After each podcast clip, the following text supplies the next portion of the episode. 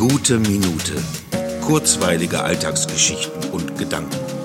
Mein Name ist Matthias Hecht und jetzt geht's auch schon los. Ich hatte eigentlich einen festen Plan, jeden Tag einen Spaziergang, und wieder hab ich es nicht geschafft. Nicht, weil ich keine Lust gehabt hätte, sondern weil trotz allem die Zeit grad irgendwie rennt. Manchmal kommt es mir so vor, dass obwohl ich früh aufstehe, schon kurze Zeit später es wieder dunkel wird und der Tag sich dem Ende neigt. Und dabei kann ich noch nicht einmal sagen, dass ich momentan sehr viel tun würde. Es ist mir ein Rätsel. Natürlich habe ich heute was getan, aufgeräumt, gewischt, geputzt, aber diese Tätigkeit Tätigkeiten rechtfertigen nicht diese viele Zeit, die sie benötigt haben. Klar, ich habe auch kurz telefoniert, Nachrichten geschrieben, aber auch das geht ja normalerweise recht schnell. Also, wo ist sie hin, diese Zeit? Ich weiß es nicht. Kann sein, dass es ganz gut ist, dass sie sich keine Zeit lässt, die Zeit. Dann kommt der Tag, an dem zum Beispiel die Theater wieder aufmachen können, vielleicht etwas schneller.